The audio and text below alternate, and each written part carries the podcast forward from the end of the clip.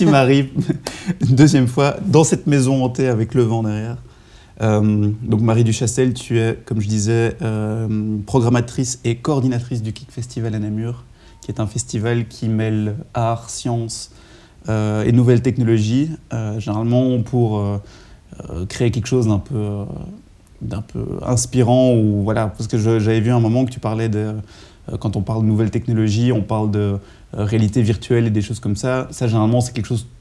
Enfin, c'est pas que, tu vas pas trop là-dedans, mais tu préfères quelque chose de tangible, quelque chose de physique quoi. Euh, euh, bah, il y a de tout. Hein. On parle, on parle euh, surtout de thématiques en fait en lien avec les nouvelles technologies. Donc s'il y a des choses intéressantes à parler bah, dans le domaine de la réalité virtuelle, on va en parler. Après, j'essaye d'éviter, comment dire, d'avoir ce discours ultra glorifiant des nouvelles technologies et de voilà, de regarder juste les nouveautés comme étant des nouveautés, euh, en étant super excité et de montrer un peu euh, voilà, d'autres côtés, de questionner aussi euh, l'aspect technologique. parce que quand on voit dans, les invités, bon, il y y a, généralement il y a des invités autant du niveau graphique, je pense à des gars comme Stéphane Sagmeister que vous avez eu, je pense, l'année passée ou il y a deux ans. ça peut aussi être des influenceurs. Qui revient cette année. Qui revient cette année. Je ne sais pas quand on sort le podcast, mais. oui, il sort dans la semaine prochaine. Donc, oui, il y avait genre un influenceur comme Casey Neistat, euh, ça, ça, sera une de mes questions pour tout à l'heure, mais c'est comment tu fais pour, euh, pour attirer les gens comme ça? Bon, maintenant j'imagine que le kick, euh, c'est une affaire qui, qui, commence à être connue aussi, donc vous avez moins vos preuves à, faire par rapport au, au début quand tu es arrivé, donc en 2012. Ben, en fait, c'est. Je sais pas trop comment on a fait pour les attirer, mais je pense que ça dépend des discussions et ça dépend de il y a certains speakers où euh, voilà, on sent qu'ils sont assez relax et on, fait, euh, on blague avec eux, on leur dit euh, bon, on n'a pas énormément de budget, mais on a plein de bières, on est des Belges. voilà, il y a des trucs comme ça. avec des bières, c'est ça. qui marchaient. Puis il y a aussi, en fait, je pense, beaucoup d'intervenants du kick qu'on a réussi à avoir avant qu'ils deviennent ultra connus. Et du coup, c'est des gens qui acceptaient encore de venir maintenant, qui est Cinestat maintenant. ben, on l'a contacté d'ailleurs il y a quelques années. Et je ne vais pas révéler euh, voilà, les budgets qu'ils demandent pour venir euh, parler à une conférence, mais c'est clairement plus du tout euh, dans nos pas, budgets. C'est pas deux, trois jupilaires. Quoi. ah ben non, ça c'est clairement pas des jupilaires. C'est accès sur le toit du. Ben, c'est devenu quelque chose de très commercial et je crois qu'il en a fait vraiment un business. Et voilà, il y a beaucoup. Donc on paye les trois quarts des intervenants qui viennent, sauf les, les agences en fait. Euh, les agences de communication mm. parce que euh, en général elles, en retirent euh, du business. mais c'est souvent des gens qui, qui ont une actualité mais qui sont pas ultra ultra qui sont pas des, c'est des superstars dans un certain domaine je dirais alors on a réussi à avoir des superstars Sackmeister bah, ça nous a coûté plus cher qu'un casier de bière aussi euh, mais je pense que c'est des gens qui sont aussi intéressés par la variété de programmation. Donc Sackmaster, je sais que par exemple, il est venu parce qu'il était habitué à parler dans des événements qui sont plutôt des festivals de graphisme euh, ou euh, de design et communication, et que nous, disons qu'il y a un peu plus cette variété. tu vois, il y a un gros événement comme le Off à Barcelone, que à mon avis tu connais sûrement, qui est un gros festival bah, d'illustrateurs, graphisme et web. Euh, auquel il va parler chaque année. On l'a rencontré là et euh, on n'avait pas du tout euh, la, taille du off ni la prestance et, la, renommée internationale que le off a. Mais on s'est bien entendu et voilà, il a vu un peu ce qu'on programmait les années précédentes et il est venu. Et ça marche souvent comme ça en fait. Puis vous avez l'avantage d'être quand même au, théâtre de Namur qui est c'est un théâtre, donc euh, j'imagine que c'est pas le cadre. Euh. La salle euh, impressionne aussi les gens. D'ailleurs, Sackmeister, quand il est venu parler, il nous a dit c'est une des plus belles salles dans laquelle j'ai jamais parlé.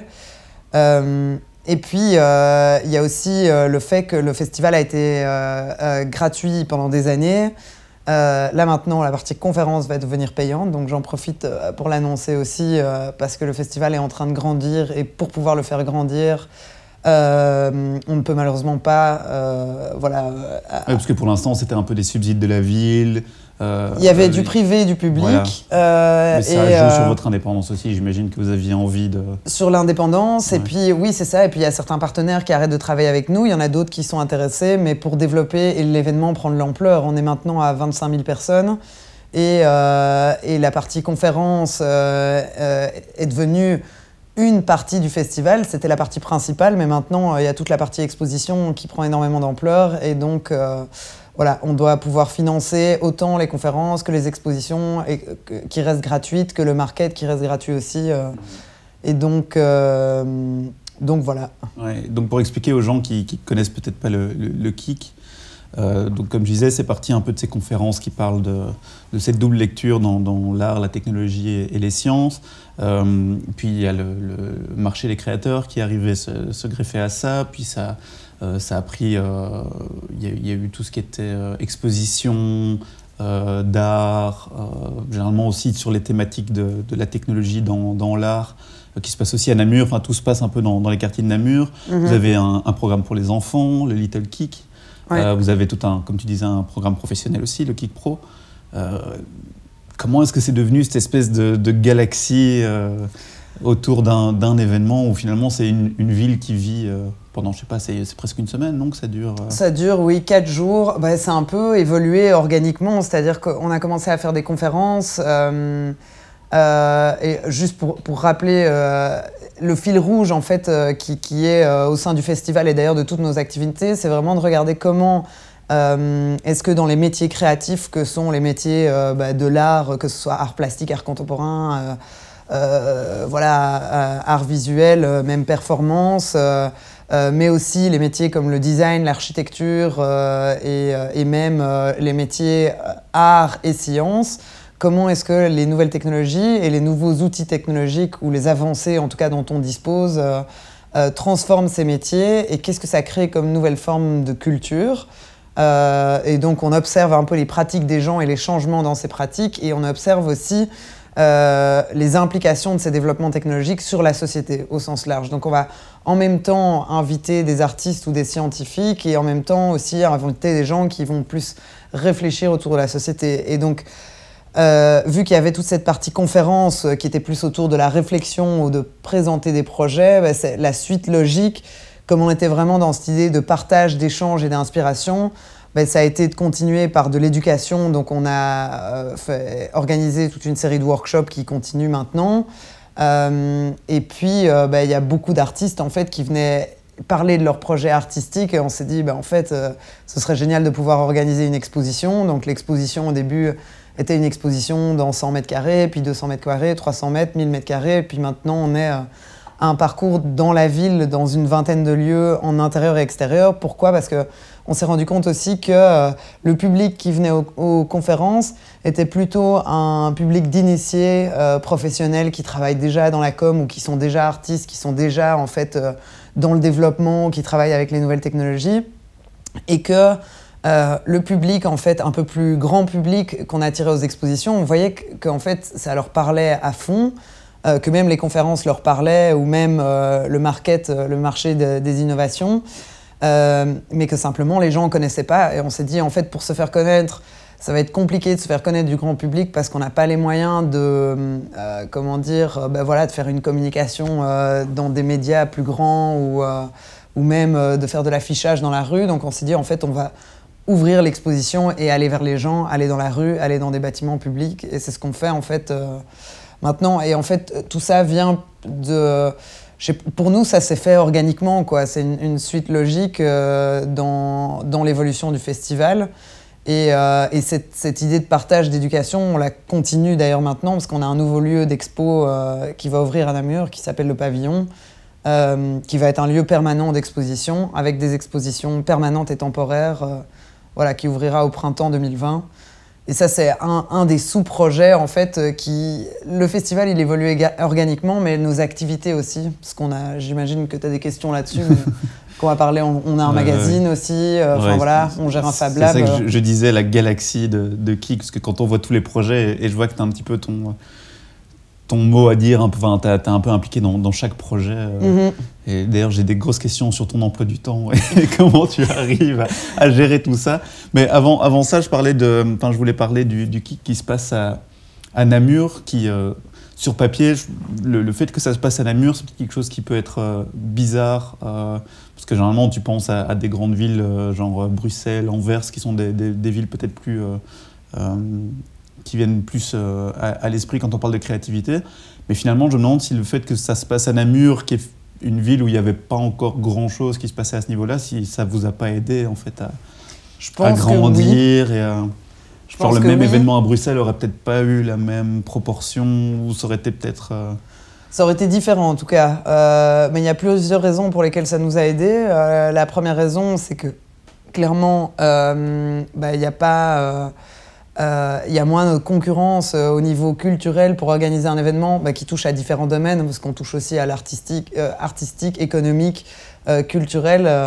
il y avait beaucoup moins de choses à, Namur, en Wallonie, mais aussi à Namur parce qu'il se passe quand même pas mal de choses à Liège. Euh, donc euh, forcément, quand on est arrivé avec un projet pareil, euh, on a eu beaucoup de soutien, que ce soit des pouvoirs publics, mais aussi de partenaires locaux, simplement pour avoir accès à certains lieux ou accès...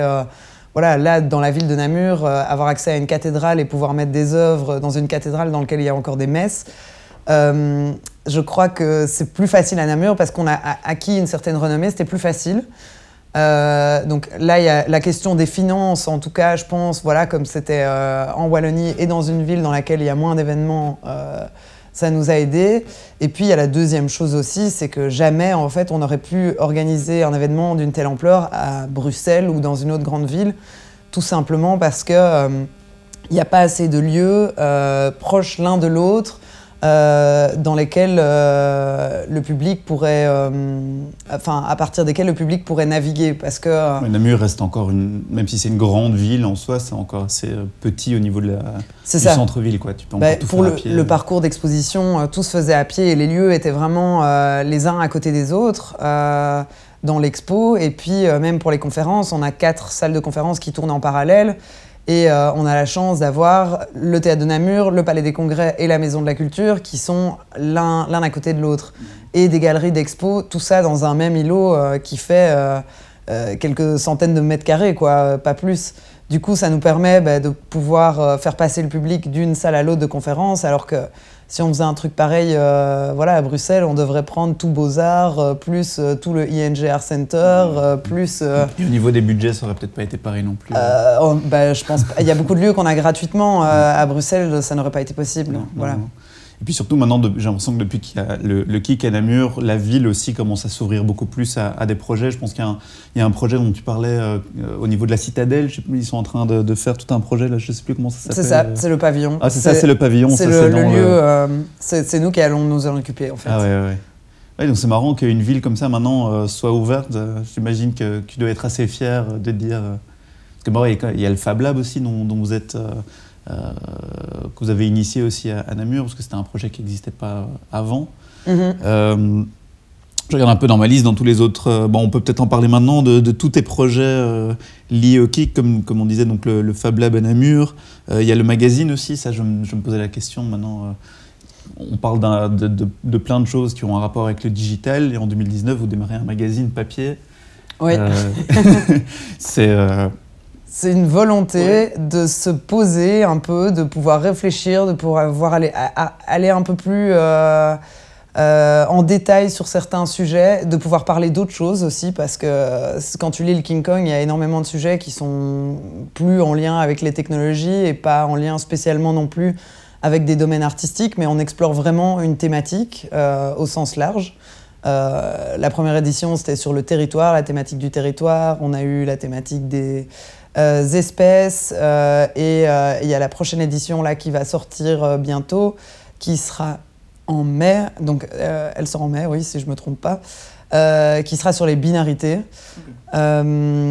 Et ben, tous ces projets, en fait, il y a cette évolution organique, mais derrière, je ne suis pas du tout toute seule dans les projets, et chacun a un peu son lead sur les projets. Moi, je, suis, je m'occupe surtout en fait de, du contenu et de la programmation, c'est-à-dire de nourrir les projets en contenu, mais euh, derrière tout ça, il y a une équipe évidemment de 12 personnes, bientôt 14 personnes. Et puis c'est un euh, semestriel, enfin, pour l'instant en tout cas c'est un semestriel, donc ça vous laisse, j'imagine, le temps de bien, euh, bien préparer ça et de ne pas être trop dans le rush non plus. Alors c'est un semestriel, par contre c'est un projet qui, on a décidé de, de, le faire parce que ça nous intéressait et qu'on s'intéresse au podcast comme toi aussi, donc on a commencé à développer des podcasts en rapport avec, avec King Kong. Euh, mais pour le moment, c'est un projet aussi qui, qui, est un test parce qu'on euh, on l'autofinance pour le moment et on va devoir trouver euh, du financement, c'est-à-dire de la publicité et des budgets pour pouvoir faire vivre le magazine et pour pouvoir développer l'équipe aussi. Parce que pour l'instant, on a deux personnes en interne, dont une à temps plein qui s'occupe du magazine et les autres qui la nourrissent en contenu, mais, mais c'est clairement pas vivable à gérer solo un projet pareil, euh, voilà, on fait avec les moyens du bord. C'est pour ça qu'il est semestriel. Euh, mais voilà, il y a beaucoup de boulot euh, de ce côté-là aussi. mais l'idée aussi, c'est ce qu'on fait dans notre association, c'est qu'on on teste des choses, on expérimente, et puis bah, si, voilà, on voit comment le projet peut évoluer et on essaye de les faire vivre le plus loin possible. Quoi.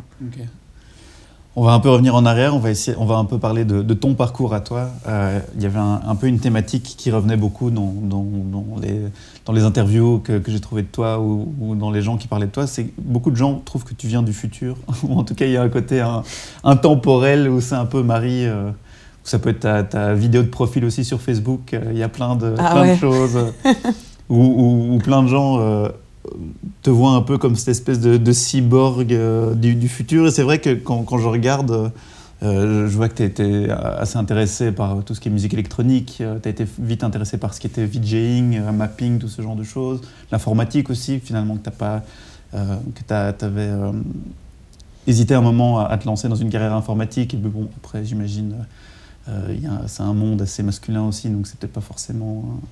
Bah, ça, c'est un stéréotype et c'est la raison pour laquelle, enfin, pas que ce soit masculin, euh, enfin, si c'est une des raisons pour laquelle j'ai pas fait informatique, parce que tout le monde m'a dit, mais t'es malade, mm. tu vas te retrouver dans un truc de geek avec euh, que des mecs, euh, machin. et franchement, je regrette de pas l'avoir fait, parce que c'est un stéréotype de la société qui nous dit.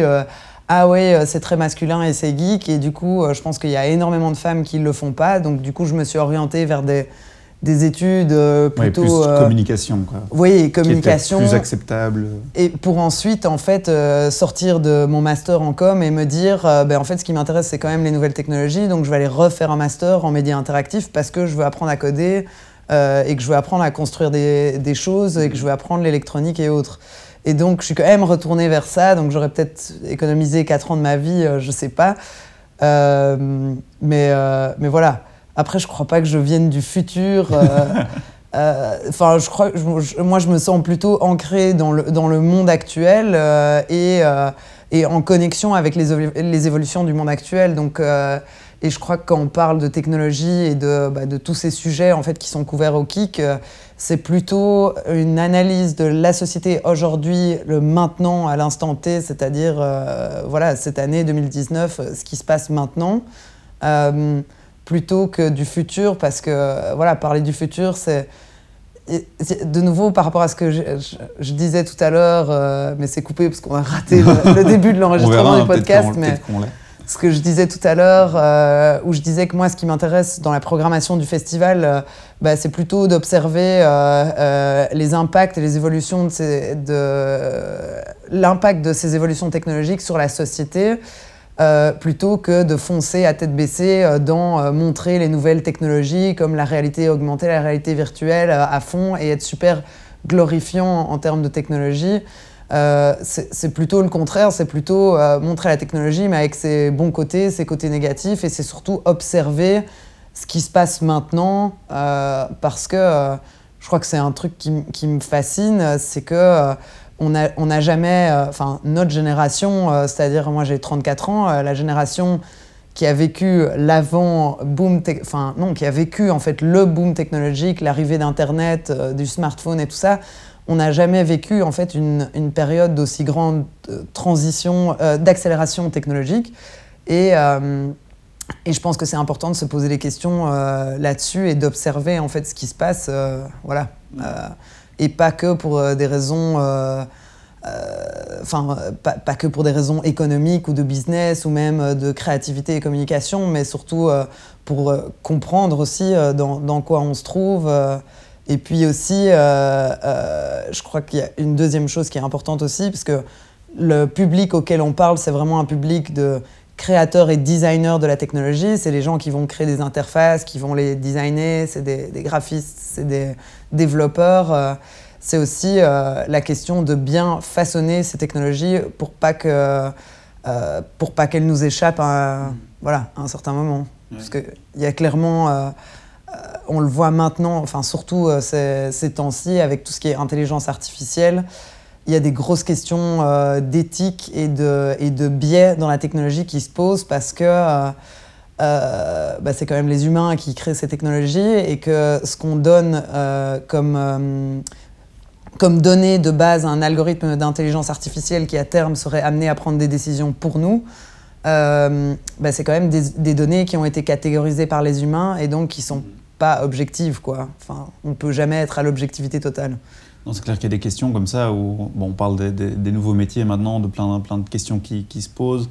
Euh, euh, je pense à, l'exemple un peu bateau qu'on avait pris sur les, les, voitures euh, maintenant qui vont être de plus en plus connectées, donc il y aura moins, moins d'importance des chauffeurs et que ça veut dire qu'il va falloir commencer à penser aux règles de comment ces voitures vont se comporter lorsqu'il y aura des accidents, lorsqu'ils vont faire le choix entre euh, sauver telle personne, sauver telle personne Est-ce qu'ils vont penser aux probabilités d'âge, euh, classe sociale et des choses comme ça Et c'est des questions, euh, je bah pense à Elon Musk, qui, qui, lui a pas honte à, dire que c'est des questions qu'il faut se poser maintenant, directement, et qu'il faut, il faut, il faut prendre la peine. Et, il interroge des, des, philosophes et des gens, des gens comme ça pour se poser des questions. Mais je mhm. crois qu'on y, on y sera assez vite. Oui, et, on y est déjà. Et, par contre, enfin, et c'est ça qui, qui est un, bah, intéressant et qui fait peur à observer aussi, c'est que la plupart des gens qui se posent ces questions-là, c'est des académiques, des universitaires, des artistes, euh, et euh, c'est beaucoup moins les sociétés en fait qui développent ces technologies.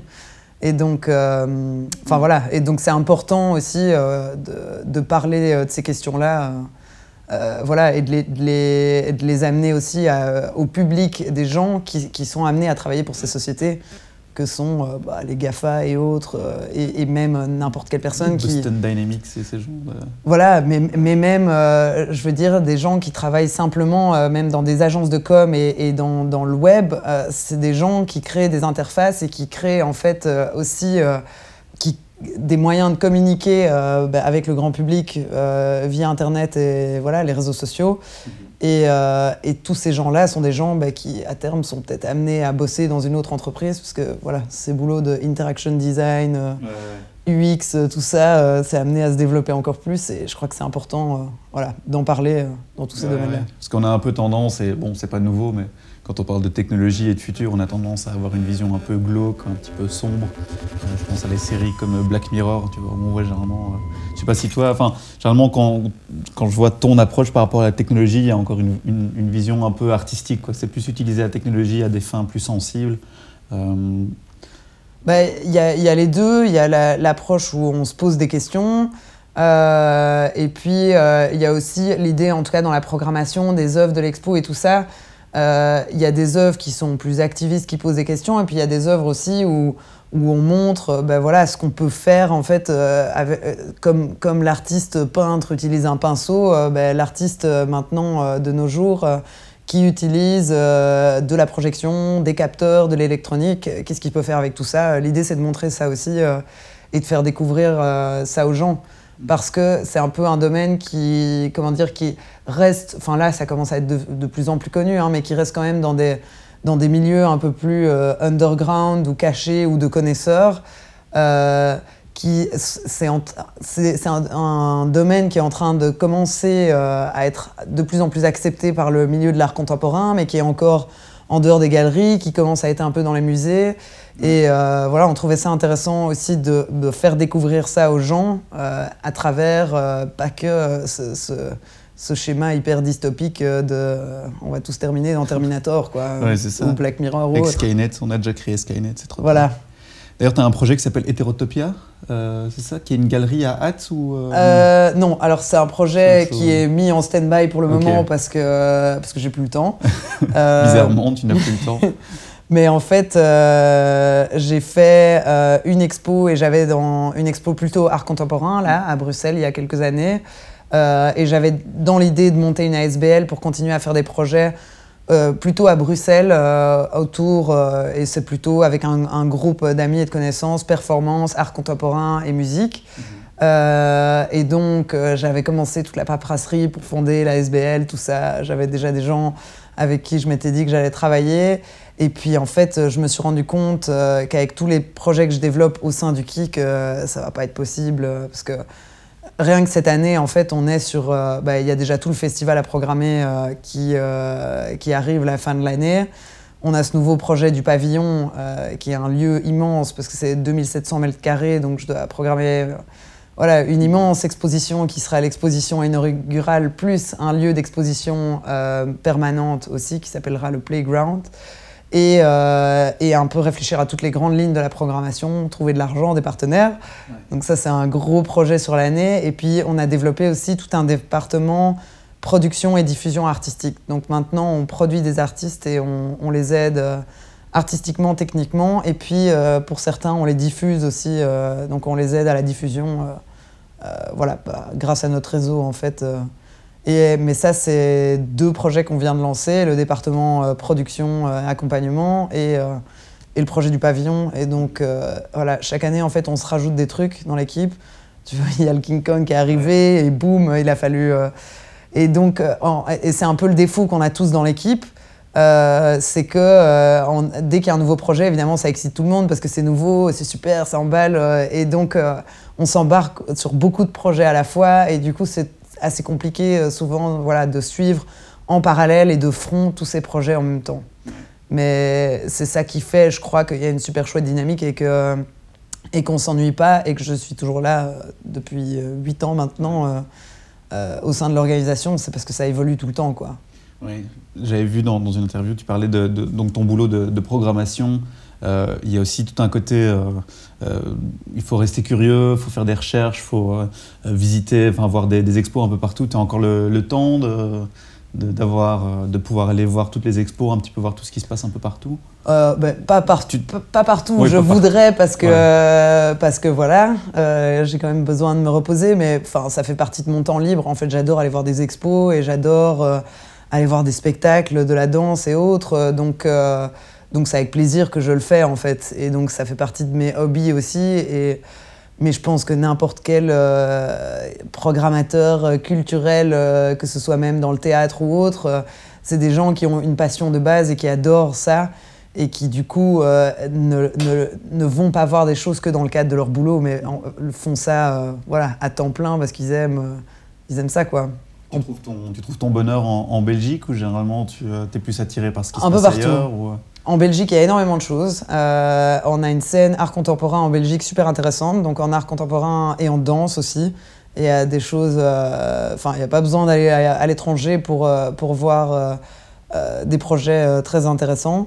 bon, en art numérique, il n'y a pas énormément de choses. Il y a Imal qui est intéressant, mais là, ils sont en train de retravailler sur tout leur bâtiment, et donc ils réouvriront euh, bientôt. Il y a Société à Bruxelles qui est un super lieu qui est géré par des artistes euh, qui euh, travaillent dans le domaine des nouveaux médias qui s'appelle Labo, qu'on a déjà invité à venir parler au KIC. C'est un super lieu avec une programmation qui mixe en même temps de l'art contemporain et des projets plutôt art numérique et art et nouveaux médias qui, bah, qui est déjà assez connu mais qui, voilà, qui gagne à être connu. C'est pour ça que je le mentionne ici dans le podcast qui se trouve derrière Tour et Taxi, qui est un super lieu.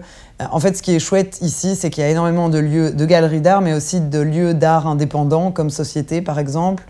Euh, puis de nouveaux musées qui sont en train d'arriver un peu partout. Le BPS 22 qui a été rénové, euh, au Grand Ornu, ils ont une super programmation. Enfin, il y a énormément aussi de musées en Wallonie, pas que en Flandre. Il y a le SMAC à Gand qui est un super musée. Enfin voilà, en Belgique, il y a vraiment de quoi voir en termes d'art. Euh, pour tout ce qui est plutôt nouveaux médias, nouvelles technologies, alors là, il y a des lieux un peu partout dans le monde et des festivals. Donc ça, chaque année, j'essaye de voyager et de changer d'endroits et de pays dans lesquels je vais. Puis il y en a certains où je retourne chaque année parce que c'est là où tout le monde est et c'est là où il, voilà il y a aussi toute la partie networking aussi dans certains festivals qui est intéressante. Et puis euh, c'est aussi par hasard et suivant les voyages. là, là euh, où les thèmes d'expo, là demain on part à Paris parce qu'il y a une ouverture d'expo à la Gaieté Lyrique qui s'appelle Computer Girls et qui est euh, bah, justement sur les femmes euh, dans l'informatique, et euh, que ce soit les pionnières de l'informatique, mais aussi voilà, des femmes artistes de nos jours qui travaillent avec les nouvelles technologies. Et comme ça rentre un peu dans la nouvelle thématique du festival que je ne peux pas dévoiler parce que... Je ne peux pas poser ma prochaine question alors. Qui est, c'est quoi la thématique du... C'était, est-ce que vous allez tenir en compte la, la parité des sexes dans, dans, la prochaine édition du Kick, dans vos invités, euh, essayer de jouer sur une ah balance plus féminine euh. Si, si, ça, bien sûr, bien sûr. et c'est quelque chose... on, fait, on fait super gaffe à ça chaque année. Et donc, euh, et on essaye d'équilibrer. Euh, alors, on n'est pas à la parité 50-50. Je regarde pas euh, si c'est si c'est genre, tu vois, 11 garçons et, et, 9 filles. Mais on essaye d'avoir, en tout cas, d'avoir presque la parité, donc d'être quasi à 50-50. Et, clairement, enfin moi travaillant dans, justement ce domaine-là et, avec beaucoup d'artistes femmes, je crois que c'est aussi parce que souvent les gens me disent oui, mais euh, il y a quand même beaucoup plus d'hommes euh, dans ce domaine-là. Oui, il y a plus. Qu'on connaît, à mon avis. Qu'on connaît, c'est exactement ça. C'est ça que j'allais dire, c'est que euh, c'est aussi de notre devoir en tant qu'événement ou festival ou lieu culturel de faire découvrir des femmes qui sont peut-être moins connues et qui ne sont pas les usual suspects que tout le monde va inviter, mais qui sont tout aussi intéressantes. Et, et, je crois que c'est important de faire ça parce que Enfin, voilà, moi je sais qu'il y a d'autres gens qui vont au Kick Festival pour aller, après aller programmer des gens euh, dans d'autres lieux. Donc on a pas mal de programmateurs qui viennent chaque année sur le festival. Et du coup, bah, plus je mets de femmes, plus euh, voilà, il y a la potentialité qu'elles se retrouvent aussi programmées dans d'autres expos. Donc euh, voilà, dans un domaine comme celui-là, c'est important. Quoi. Ouais, justement, ça, ça, revient un petit peu à ce que tu disais sur ton parcours, que l'informatique, c'était quelque chose que tu avais finalement pas fait pour aller dans la communication à ce niveau-là, euh, quand toi tu es sorti de, de l'IEX ici à Bruxelles, tu as eu une espèce de, rejet, enfin pas de rejet, mais que, tu t'es rendu compte finalement que la communication, en tout cas la publicité, parce que je pense que tu as un petit peu bossé dans la pub en tant que graphiste ou euh, web designer. Oui, j'ai fait un euh, peu des projets freelance. voilà, avant, de, avant de bosser dans une boîte qui faisait plus de, de l'installation euh, interactive. Euh, ouais. et c'est à ce moment-là que tu as eu un peu un déclic ou c'est plus un moment où tu t'es dit en fait j'en ai, ça ne m'intéresse pas ce monde de, la publicité ben, En fait, pas, en, faisant ces études, en fait j'ai fait l'IEX parce que je savais pas du tout ce que je voulais faire et que je savais que j'étais un peu créative et que la communication ça ouvrait beaucoup de portes donc je me suis dit bon et qu'il y avait plein de cours euh, technique, oui, et pratique, euh, et que voilà, la vidéo, le web, euh, tout ça, ça m'intéressait. Donc je me suis dit, bon, l'IEX, ça me paraît être une bonne, un bon début. et par contre, j'ai pris ouais, l'option publicité en, à, l'IEX donc, pour faire mon master. Et là, je me suis rendu compte que ce qui m'intéressait pas, ça m'intéressait pas du tout parce qu'on avait des briefs de faites-nous un design d'une pub pour Allbran des céréales, pour Danone et que finalement euh, on avait des, externes qui travaillaient dans des boîtes de com qui venaient nous, parler un peu euh, de nous mettre en fait nous donner des briefs et nous mettre dans des situations réelles de, de projets sur lesquels eux avaient dû travailler et que c'était à chaque fois euh, c'était pas hyper sexy quoi de bosser voilà pour Allbran qui, qui, est une marque qui pour le transit intestinal. Enfin voilà c'est pas super excitant euh, tout le monde, et, je crois que tous les designers et les créatifs rêvent de bosser avec Nike, Adidas et les marques qui sont un peu cool, mais en fait, 80% euh, du boulot, euh, c'est pour des marques uncool et unsex. Et, et, et, voilà, et je me suis rendu compte de ça, et puis je me et en fait, je, voilà, je me suis rendu compte que ça ne faisait. Pour moi, ça ne faisait pas de sens et que j'avais envie d'avoir un boulot qui avait plus peut-être de sens et de passion et que si, si je m'engouffrais là-dedans, j'allais juste euh, m'ennuyer. quoi. et maintenant, tu te retrouves à, gérer un, festival avec deux patrons de boîte. Euh, donc Gilles et, et Gaëtan, Gaëtan euh, qui a la, boîte Superbe. Mm bah, Gaëtan il est cofondateur du Kick Festival et donc il a cette boîte qui s'appelle Superbe qui est un studio de création d'installations interactives et mhm. ils font des installations interactives pour l'événementiel et puis ils ont une pratique artistique à côté et, et c'est une boîte connexe avec Gilles, donc Gilles Basler, qui est le directeur du Kick Festival mais, et cofondateur, et aussi euh, le directeur de Doc Studio, qui est une grosse agence web à Namur. Et en fait, on partage les mêmes bureaux et on a un peu le même écosystème parce qu'on est dans les mêmes espaces physiques en fait euh, euh, toute la journée à Namur et que entre Doc Studio, Superbe et le Kick, il y a énormément de connexions parce que en fait Doc Studio et Superbe c'est un peu les deux premiers sponsors du Kick parce que quand on avait zéro budget, c'est eux qui ont réussi, bah, qui, qui, nous ont fait notre site web gratuitement. Maintenant, on paye. Des, on est, on est, le site qui gagne des prix à chaque fois. Voilà, mais c'est du win-win, c'est-à-dire que nous on a un site qui est génial, qui est beaucoup moins cher. Enfin, si on avait dû payer l'entièreté du prix qu'un site web comme ça coûtait, bah, on n'aurait jamais pu le payer.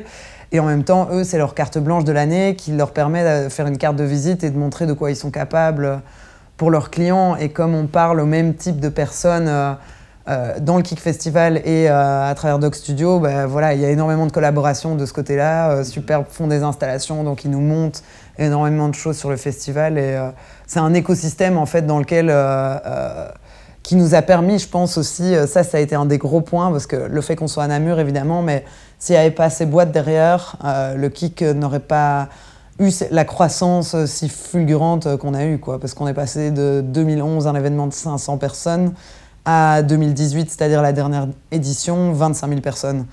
Voilà. Donc en moins de 10 ans, on a quand même. Euh, ça, a énormément évolué en termes de programmation, mais aussi en termes de public. Et, euh, Quand tu prends du, du recul un peu là-dessus et que tu arrives à, imaginer le, nombre de personnes, tu, vois, tu te dis 25 000 personnes qui... Bah non, parce qu'en fait, comme ils sont éparpillés partout dans la ville, c'est, j'arrive pas à l'imaginer.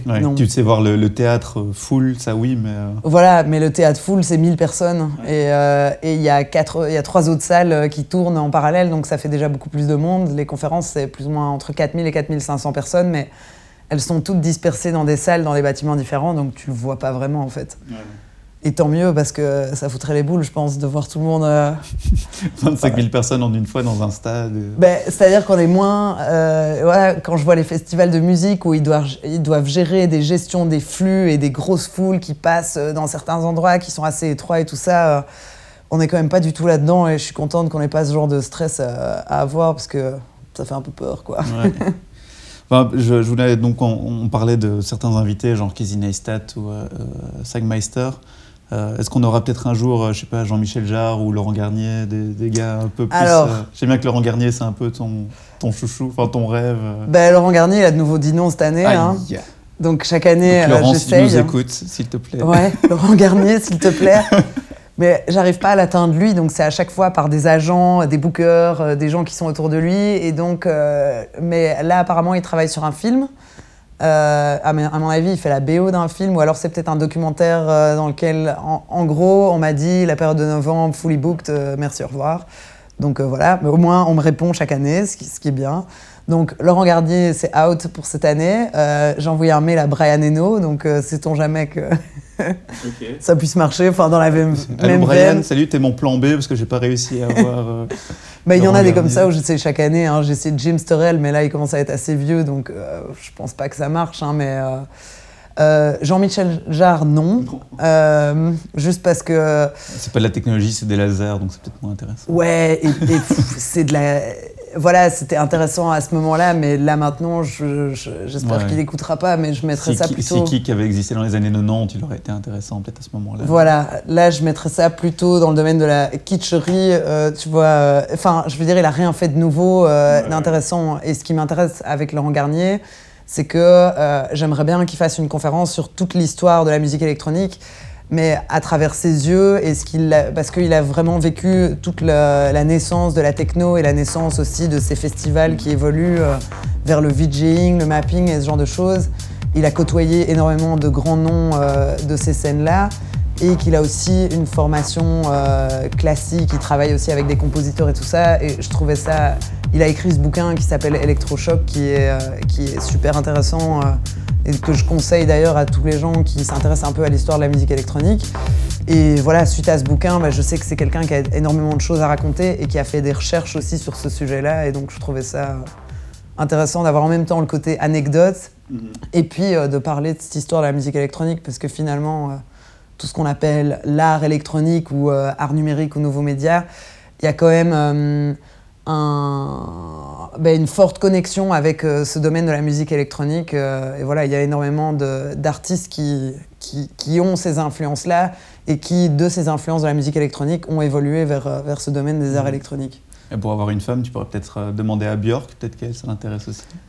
Je pense pas qu'elle fasse des, conférences. après, ça pourrait être intéressant, je pense, d'avoir Björk en conférence. Et euh, oui, euh, par contre, pour une, femme, euh, mais je sais pas si elle fait des conférences non plus, mais ah, il faut que je retrouve son nom. On a le temps.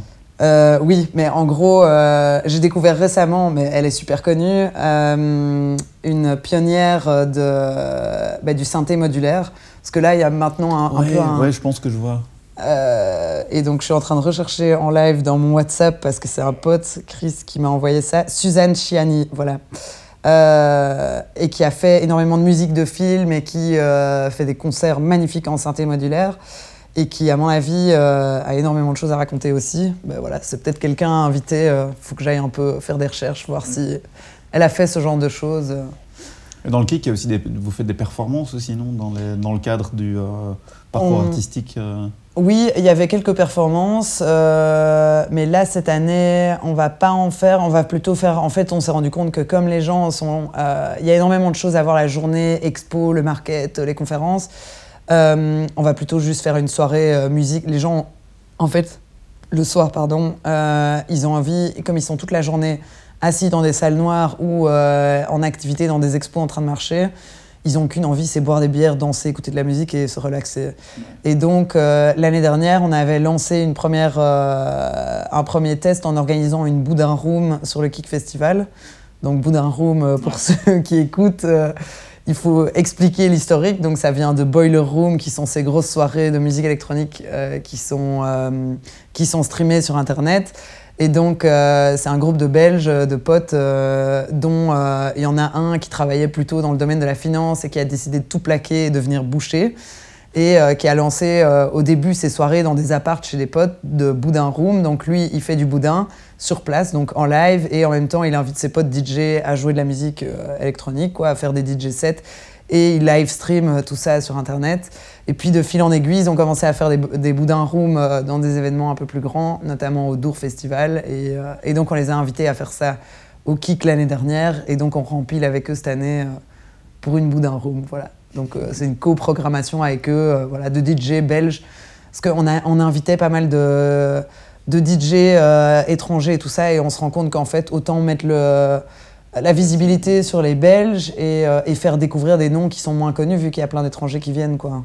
Et que les gens de toute manière comme ils viennent de l'étranger, ils viendront aux soirées. Pour revenir euh, de nouveau à, on va un petit peu parler euh, on a parlé du kick, on a parlé de toute la galaxie qui est autour de ça. on va un petit peu parler de ton emploi du temps à côté de ça parce que tu es aussi bon de nouveau curateur, mais on ne dit pas ça en français, mais pour la commission des arts numériques. Oui, euh, alors là, je suis pas curatrice parce que euh, malheureusement, on n'organise pas d'expo. Mais euh, je suis membre de la commission art numérique. Donc, en fait, c'est un, un groupe de personnes, donc une commission qui dépend de la fédération Wallonie-Bruxelles du ministère de la Culture. Donc, pour le moment, c'est Alda, Alda la ministre de la Culture. Donc, on dépend d'Alda Agrioli et en fait, on conseille la ministre de la Culture euh, sur euh, euh, les subventions, sur les demandes en fait de subventions des artistes et des événements. Donc dans cette commission, donc il y a un budget annuel.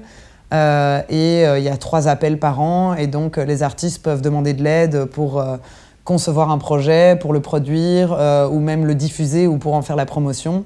Ça, c'est les quatre aides pour les artistes. Et alors, les événements aussi peuvent remettre un dossier pour organiser un événement. Donc typiquement, nous, le Kick Festival, on remet un dossier pour avoir un soutien de la Fédération Wallonie-Bruxelles euh, dans le cadre du, festival. Et dans ce cas-là, moi, je dois sortir de la salle parce que forcément, sinon, il y a un gros conflit d'intérêts.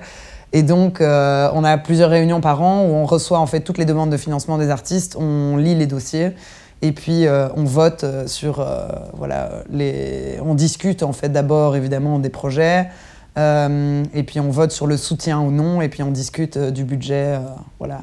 Et donc, en gros, tous, ces votes et les comptes rendus sont envoyés à la ministre de la Culture, qui forcément n'a pas l'expertise en art numérique. Donc, il y a des commissions pour tout. Il y en a une pour art plastique, il y en a une pour design et mode.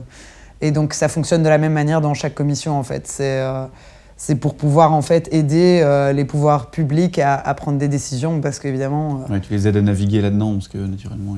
Ben, oui, c'est un, ministre, c'est pas parce que tu es ministre de la culture que tu t'y connais en art urbain et en hip-hop et en art plastique et en tout. Donc voilà. Il faut bien des gens pour les aider. Il y a, à côté de ça aussi, j'ai vu que tu donnais des cours de speculative design. Il faudrait que tu m'expliques ce que c'est parce que j'ai aucune idée de qu'est-ce que le speculative design. Alors, en fait, euh, pour faire simple, hein, euh, le design spéculatif, c'est un peu comme la science-fiction. Et d'ailleurs, euh, ça s'appelle, il y a plusieurs termes pour décrire le design spéculatif. Tu peux l'appeler aussi design fiction ou design critique. En fait, c'est un peu comme imaginer des scénarios futurs d'évolution du monde. Euh, et puis utiliser la discipline du design pour designer ces scénarios futurs. Donc pour donner un exemple, hein, et, en fait l'idée hein, qu'il y a derrière le design spéculatif, c'est euh, imaginer des scénarios euh, qui, vont, qui vont après être réalisés à travers une œuvre d'art, une installation, un projet design ou autre, pour pouvoir justement susciter la discussion et le questionnement autour d'un sujet euh, sociétal ou un, sujet euh, de ce vers quoi on aimerait justement pas on aimerait justement que la société évolue ou justement pas que la société évolue. Et en général, dans le design spéculatif, c'est plutôt des projets dystopiques, donc qui imaginent des scénarios futurs euh, qu'on n'aimerait pas avoir, ou qui choquent ou imaginent des projets qui vont susciter la discussion. Donc pour donner un exemple, par exemple, il y a une designeuse qu'on a invitée il y a quelques années au KIC, Aggie Haynes, qui euh, pose la question de l'éthique dans les, les, manipulations génétiques et dans le domaine médical, et qui a travaillé avec tout un groupe de scientifiques et qui a réalisé en fait des faux bébés, hein, c'est des poupées, mais des prototypes de bébés.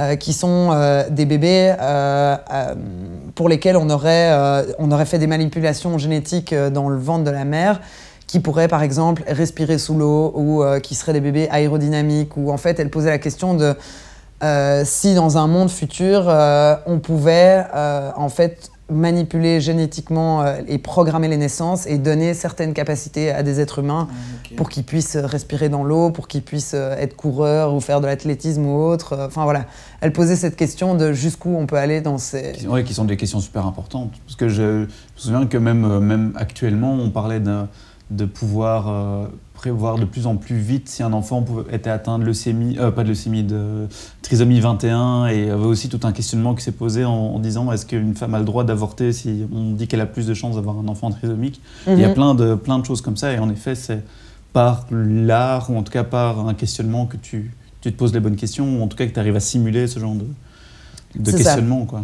Et en fait, c'est vraiment, euh, et c'est en fait une discipline du design qui permet aussi euh, d'imaginer des scénarios, et, mais qui est aussi utilisé euh, par des gens qui travaillent plutôt dans le future casting, euh, qui est un peu cette, discipline qui... Future casting, c'est un peu imaginer l'évolution des mondes, des mondes futurs, mais c'est en lien avec, avec ça aussi, c'est se dire, ben voilà, si on imagine une société dans laquelle, je sais pas moi, Donald Trump a fascisé tous les États-Unis, que, que, le fascisme est monté en Europe et et qu'on euh, devient super protectionniste euh, en termes euh, de régulation de l'Internet, donc chaque pays a ses propres lois sur Internet, qu'est-ce que ça donnerait comme société, par exemple? Et d'imaginer bah, des scénarios futurs dans cette société-là, qu'un artiste va imaginer, va créer une œuvre ou une installation, ou même un site web futur, tu vois, de, je sais pas moi, un futur parti fasciste, ou justement mmh. les activistes du futur qui défendraient qui défendraient justement bah, l'opposé de tout ça, qui seraient les opposants. Euh, ben voilà, c'est un peu ça comme discipline et donc je donne cours dans un master en food design. Donc, euh, euh, mais je leur parle surtout de design spéculatif parce que c'est un sujet super intéressant qui permet de parler de la société de maintenant, d'imaginer le futur. Puis c'est aussi une méthode créative en fait qui permet d'imaginer des projets. Ouais. Je me souviens d'une vidéo à un moment qui avait fait le buzz.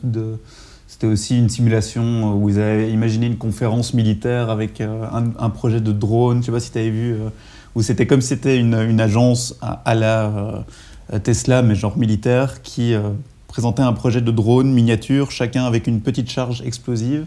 Et donc, ils pouvaient trouver une cible et se mettre sur la tête de la personne et exploser avec une petite décharge qui fait que ça tuait les gens. Et genre, c'était tellement bien fait qu'il y a plein de gens qui ont cru que c'était vrai. Ben donc, du coup, ça a créé une espèce de polémique et du coup, on a vu un peu la réaction des gens. Euh, Et ça, typiquement, bah, c'est un bon exemple. Tu vois, euh, l'année dernière, on a invité un artiste, euh, euh, Kurt Van Mensvoort, qui fait partie du Next Nature Network aux Pays-Bas, qui est un groupe d'artistes et de collectifs et de, enfin, artistes et aussi sociologues, entrepreneurs, anthropologues, qui travaillent sur, ils font que des projets de design spéculatif et ils ont fait un projet qui s'appelle The Modular Body où euh, ils ont fait une fausse campagne Kickstarter euh, d'un espèce d'organisme en fait euh, qui serait inspiré des organes humains, donc avec des poumons, avec un petit cerveau et tous des modules qu'on peut connecter un être vivant en fait que les gens peuvent faire vivre entre guillemets, mais un peu comme un Lego ou comme un robot, mais qui, qui, est vivant. Comme un Tamagotchi.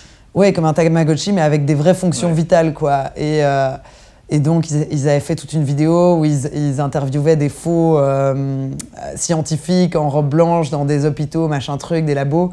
Et euh, ce truc-là aussi, ça a fait une polémique. Et en fait, c'était justement pour montrer, euh, les gars, ne croyez pas aussi tout ce qu'on vous dit sur Internet. Et puis, et montrer à quel point, en fait, il y a moyen de piéger des gens via une bête vidéo Kickstarter. Ouais, ça marche bien, ça. Avec, malgré tous ces, futurs, comme tu dis, un peu parfois un peu sombre qu'on peut prévoir, tu, ta vision du futur reste quand même euh, optimiste ou tu restes, euh, je sais pas, est-ce que tu as... Oui, pour moi, elle, reste, mais parce que je suis une optimiste, donc euh, c'est souvent aussi le reflet de ta personnalité. Si tu es, si es, pessimiste, en général, ta vision du futur, elle va pas être super positive. mais parce que je suis optimiste et, que je crois quand même dans la bonne part de la nature humaine et que je pense que euh, euh, il y aura toujours des gens pour balancer euh, le, le, côté négatif. Et donc, quand je dis balancer, c'est pour mettre en équilibre. Quoi. et donc, donc non, je pense que heureusement, on, a, on a quand même cette capacité de réflexion et il y a quand même assez de gens intelligents sur la planète que, que pour pas qu'on foute tout par terre. Quoi. Mmh. Du moins, je l'espère. Écoute, on verra hein, si ce podcast existe encore dans 20 ans et que vous l'écoutez. J'espère que tout, se passe bien. Là, on parlait, on parlait justement un peu de l'enseignement, parce que c'est une autre partie qui, euh, qui, se retrouve dans pas mal de, vos projets. Donc, je parlais de Little Kick, qui est un peu euh, des espèces de workshops pour les enfants. Et vous avez aussi un autre très chouette projet qui s'appelle euh, Les Voyages de Capitaine Futur. Oui. qui lie un peu l'humanitaire à, la technologie, au code. je ne sais pas si tu pouvais un peu parler de, de ce projet-là. Oui. Alors, euh, c'est un projet européen euh, donc, qui rentre dans le programme Creative Europe, qui est un peu le programme culturel européen. Euh, donc, c'est en gros, c'est des financements européens qui, qui permettent la collaboration entre plusieurs pays européens et non européens aussi, parce que dans notre cas, il y a un pays non européen. Donc, on a constitué ce projet il y a quelques années. On a essayé une fois d'avoir le financement, on l'a pas eu. Et, et là, en 2015, non, non, je dis des conneries, 2000. 2017, on a eu les financements. Donc, c'est un projet qui dure euh, trois ans. Il a commencé en 2017 et il va terminer là euh, en avril 2019. C'est ça. Euh, c'est un projet en fait d'éducation aux enfants, d'éducation aux enfants des nouvelles technologies à travers l'art et la créativité. Donc, on est quatre partenaires. Il y a nous, le KIC, il y a la Gaieté Lyrique à Paris qui est le centre euh, des cultures numériques euh, à Paris. Euh, il y a Cinekid, qui est un festival pour enfants à Amsterdam, qui a toute une partie qui s'appelle le Media Lab, qui est un peu la version du Little Kick pour les enfants ici, c'est-à-dire un grand espace d'exposition avec plein d'œuvres technologiques d'artistes numériques. Et il y a le WeLab, qui est un Fab Lab à Lomé, au Togo. Et donc, euh, en gros, l'idée, c'était de... On a créé un appel à projet, on a coproduit trois œuvres qui sont spécialement réalisées euh, pour des enfants, donc des œuvres d'art numérique, euh, qui ont tourné dans une exposition qui est passée dans, dans, les quatre pays. et autour de ces œuvres, en fait, chaque partenaire a développé un workshop particulier destiné au jeune public, donc à des enfants, qu'on a testé plusieurs fois sur un public et pour lequel on a développé euh, des, ressources pédagogiques et euh, des tutoriels destinés à des enseignants ou des animateurs de centres culturels. Donc en fait, euh, grâce à ce projet, ça nous a permis de réaliser quatre workshops qui sont accessibles gratuitement et sous licence Creative Commons sur le site capitainefutur.voyage au pluriel. Et l'idée, en fait, ça part d'un constat, c'est que nous, dans notre organisation, on donne pas mal d'ateliers pour enfants et la Gaieté Lyrique et d'autres organisations le font aussi.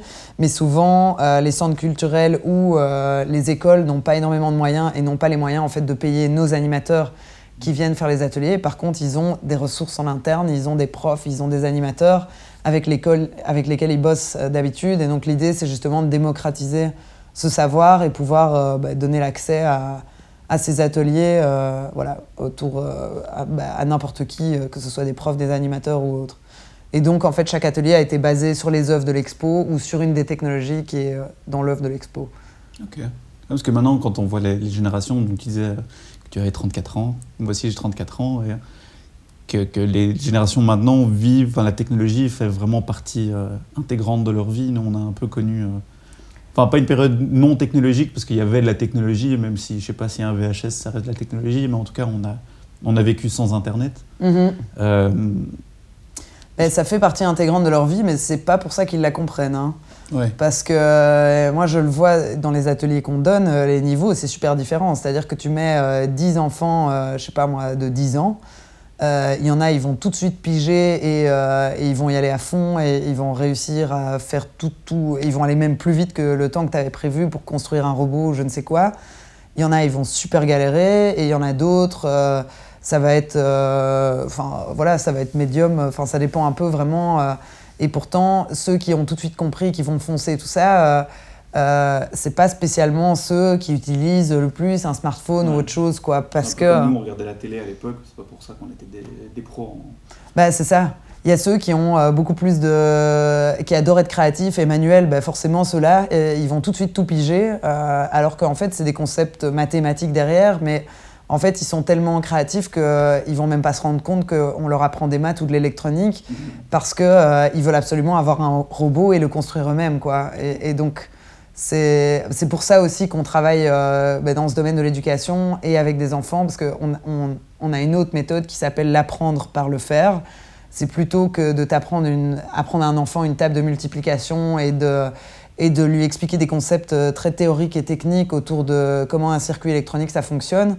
Ben, simplement, on va lui dire tu vas construire un robot et en fait, pour le robot, ben, voilà, la batterie, il y a le plus, le moins. Euh, il faut qu'il y ait un circuit continu. Euh. Moi, j'ai vu des, programmes scolaires, je sais pas dans quel pays c'est, je crois que c'est dans les pays du Nord où ils commencent à, faire rentrer du, JavaScript ou en tout cas du code dans les, dans les cours des enfants, où, mhm. tu peux sortir de l'école et apprendre un, langage comme, comme, comme, voilà, comme le français, l'anglais, euh, autre chose, mais tu pourras apprendre un, langage informatique. Je pense que ça fait peur aux gens qui sont peut-être pas je sais pas, un peu réticent avec, tout ça, mais je pense que c'est. Ben, pour moi, je trouve ça important en fait, parce qu'on va aller vers une société où, euh, peu importe qu'on le veuille ou non, les trois quarts des jobs, hein, les trois quarts, euh, vont être en, lien avec, euh, avec des machines et des technologies. On va avoir affaire à des machines. que ce soit dans le domaine, dans les usines, que ce soit, enfin, en fait, partout. Et donc, euh, euh, je ne dis pas que tout le monde doit être codeur, parce que justement, loin de là, euh, je trouve que c'est important de juste comprendre comment ça fonctionne. Parce que d'avoir la compréhension, ça permet aussi, mais comme voilà, d'avoir la compréhension de certaines choses dans le monde, de pouvoir comprendre, ça permet aussi de ne pas en avoir peur, de pouvoir l'appréhender, de pouvoir réfléchir et de pouvoir avoir un esprit critique. Quoi. Et parce que typiquement, c'est ça la question qu'on voit tout le temps avec l'intelligence artificielle euh, tu vois, tu parlais de Skynet. Euh, clairement, l'intelligence artificielle, c'est pas le mot intelligence artificielle n'est pas bon en fait, parce que c'est pas comme si euh, le chien est en train de rêver. si vous entendez des petits bruits derrière, c'est le chien qui aboie dans son sommeil. ben, on n'est pas, on n'est pas Skynet quoi. L'intelligence artificielle, c'est pas une intelligence qui va nous surpasser loin de là. c'est vachement plus simple que ça en fait. c'est quand même un algorithme qui apprend à apprendre. Quoi. C'est, surtout ça, une intelligence artificielle. Mais, euh, si vous lisez, euh, la, comment s'appelle, Ray Kurzweil, la, la, singularité, euh, il a aussi un côté un peu qui fait un peu peur. Ray Kurzweil, il y a quelques années, ses prédictions, c'était quand même. c'est le Nostradamus de la. C'était, c'était ok, mais depuis quelques années, il est un peu parti loin dans le. Tu vois, il a ses idées de. Donc, pour expliquer aux auditeurs, Ray Kurzweil, bah, c'est ce qu'on appelle justement un futurologue. qui, qui est un gars qui, sur base de l'évolution technologique actuelle, fait des prédictions des évolutions technologiques futures. Et dans le passé, il a fait des bonnes prédictions. Euh, sur euh, bah, justement, euh, c'était quoi, l'Internet connecté, le web social, des choses comme ça, l'avènement des personal computers, des PC, enfin voilà. Et, et il s'est trompé à une ou deux années près, mais il était vachement proche de la réalité. Et il a fait ses prédictions 20 ans avant. Donc c'est super intéressant. Et maintenant, il travaille d'ailleurs pour Google, je pense. Euh, et par contre, maintenant, ces prédictions, euh, je ne suis pas sûr que. Euh, il avait estimé la fin de. Enfin, pas la fin de l'humanité, mais le début du soulèvement des machines en 2028 ou 2032. C'est ça. Et puis, il a dit aussi que, je ne sais plus quelle année, on allait tous être connectés à Internet directement dans notre esprit. Quoi. le transhumanisme, des choses comme ça. C'est ça. Donc, on allait pouvoir, en fait, faire des requêtes à travers des. on y arrivera, je pense, à un moment, mais bon. Peut-être dans, dans, ces dates, il n'est pas encore. dans ces dates, je, je pense pas. Ouais. Et puis, je pense aussi, euh, enfin, on l'a vu aussi euh, dans le passé avec certaines technologies, il y a des choses qu'on imagine qui, en fait, euh, ne prennent jamais. Quoi. quand on est arrivé au début de l'Internet, tout le monde disait c'est la fin de la presse. bah non, on n'y est pas. Ok, la presse, elle galère, mais on n'est pas du tout à la fin de la presse. Et il y a encore énormément de gens qui lisent la presse, c'est juste qu'elle se renouvelle sur Internet, mais c'est pas la fin du journal papier. Et, et, voilà, il y a énormément de technologies qui évoluent. Oui, les gens pensaient à une croissance exponentielle de la technologie. Maintenant, on se rend compte que finalement, c'est pas que ça stagne, mais la courbe n'est pas forcément si élevée qu'on pensait dans les, dans les, évolutions. Mais oui, et tout, tout, le monde prédisait aussi au début de l'Internet des objets, tout le monde disait on va être dans les connected house où tout est connecté, tous les objets sont connectés. et en ça fait, fait beauf quand tu as quelqu'un qui rentre et qui fait... Euh, et toute ben la lumière devient rose ou bleue. Mais ça, et, puis en fait, personne n'a envie d'avoir 50 milliards de gadgets dans sa maison euh, qui sont euh, des, des, des, chinoiseries en plastique euh, qui, vont, qui polluent la planète. Enfin voilà, il y a, a d'autres. On est aussi maintenant, je crois, dans une grosse prise de conscience de, de cette technologie jetable qui, qui, commence à devenir un gros problème aussi. Et je pense que du coup, euh, voilà, ça va influencer beaucoup de choses aussi. Euh. C'est pour ça que vous revenez aussi vers le magazine ou vers, vers le papier. Le papier bah, n'est pas mort. voilà, aussi. Euh, comme on arrive à la fin, je voulais juste aborder un dernier sujet avec toi, parce que je ne sais pas si les auditeurs s'en sont rendus compte, mais tu es impliqué dans pas mal de projets. J'imagine que oui, à la fin de l'émission, si, ils sont arrivés jusque-là. Et bon, euh, ton, euh, tu vis, le, même si tu es un peu dans le futur, tu vis quand même le temps à la même vitesse, à la même vitesse que nous, euh, un jour à la fois. Est-ce que comment, comment tu gères un peu ton emploi du temps? Tu arrives à, à, te segmenter du temps pour toi? Ou finalement le fait d'avoir plein de projets, c'est un peu ta cam et, et tu t'y retrouves là-dedans? Alors je m'y retrouve là-dedans, mais par contre au niveau organisation, c'est le bordel parce que je suis pas organisée. Hein. C'est pas parce qu'on organise un festival qu'on est organisé. Donc on est organisatrice. Oui, c'est ça. Et, euh, et d'ailleurs, euh, enfin voilà, heureusement qu'il y a toute une équipe parce qu'au début, euh, quand je suis arrivé au début du Kick, ben, je devais en même temps organiser, en même temps faire de la programmation, programmer le festival et tout ça, c'était un peu compliqué. et maintenant, il y a beaucoup de gens qui m'aident.